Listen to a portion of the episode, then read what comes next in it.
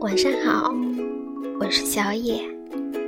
今天的睡前故事要给大家讲一只名叫奶糖的小兔子。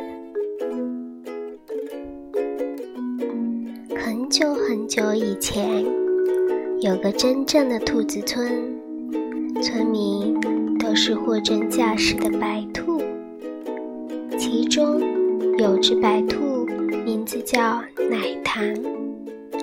因为声音甜，每次村里开全体兔子大会，都负责领喊兔子村的口号。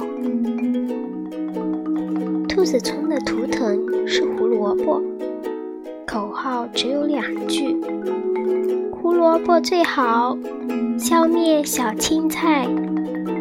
正如每只兔子都会脑子抽筋，把天天说的啃草爬山。说成爬草啃山一样。奶糖在某次全村兔子大会中，照例要领喊，竟然在众兔睽睽之下喊成了“消灭胡萝卜”。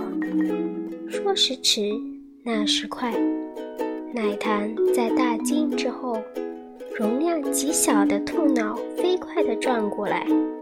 在一秒之后接上，以外的十字花科绿叶蔬菜。